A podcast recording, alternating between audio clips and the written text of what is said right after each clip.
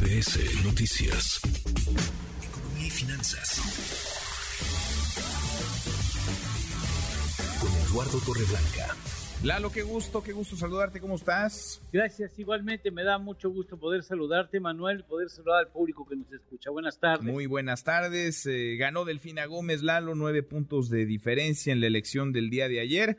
Y ahora vendrá el reto de gobernarnos cualquier cosa. Es el Estado de México, es eh, la entidad más poblada del país. Hay retos en materia económica, Lalo. Sí, sí, la marca le ayuda rápidamente a sacar adelante eh, la elección y lo más difícil viene ahora, traducir en beneficios a la población mexiquense ese triunfo y demostrar que tienes capacidad de respuesta para enfrentar con éxito los retos que te plantea la realidad. Y si bien lo señalas, es la entidad con mayor población, 17 millones de habitantes, poco más, 14% de la población mundial, una sede, una eh, una entidad industrial importante, la segunda más importante a nivel nacional después de Nuevo León, con un aporte del 9.2% del Producto Interno Bruto Nacional y 9.7% del Producto Interno Bruto Manufacturero, con una buena plana en el terreno de la exportación, sobre todo de automóviles. Eh, a pesar de eso, cuenta con una pobreza laboral de 34.6%, es decir, una población que no es capaz con su salario de adquirir dos canastas básicas alimentarias. Ocupa el lugar 21 del índice de, progreso social, podría hacer las cosas mucho mejor, y hay 6 millones de trabajadores mexiquenses que no alcanzan a adquirir dos canastas básicas alimentarias con el salario que perciben, cosa que podría ser inconcebible para su desarrollo industrial.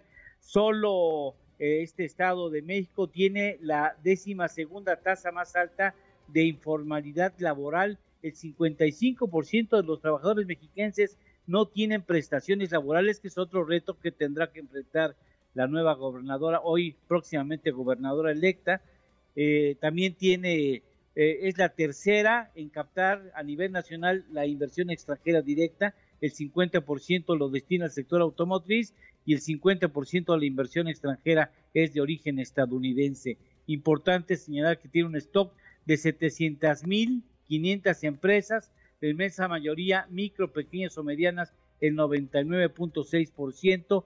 Y bueno, finalmente, mientras que en el país el 75.9% de la población manifiesta percepción de inseguridad, en el Estado de México el 90.6%, que es otro de los grandes retos que tiene la gobernadora. Ojalá le vaya bien y no haya señalamientos como se le hicieron en Texcoco y también, por supuesto, en la Secretaría de Educación Pública. Bueno, que le vaya bien, porque eso representaría que a los mexiquentes les va a ir bien las cosas. Ojalá, ojalá que le vaya bien. Primera mujer que gobernará el Estado de México. ¿Postre, Lalo? ¿Tenemos postre?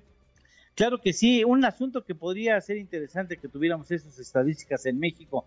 Las mujeres estadounidenses crearon el 50% de los 5 millones de negocios que se dieron de alta en Estados Unidos durante el 2022. Es importante este dato, sobre todo porque se toma la referencia de que antes de la pandemia solamente era el 29%. Incrementaron de manera muy importante las mujeres su papel como empresarias. Buen, buenos datos. Abrazo, gracias Lalo. Gracias Manuel, gracias. Buenas tardes, buen provecho muy, a todos. Muy buenas tardes redes sociales para que siga en contacto: Twitter, Facebook y TikTok. M. López San Martín.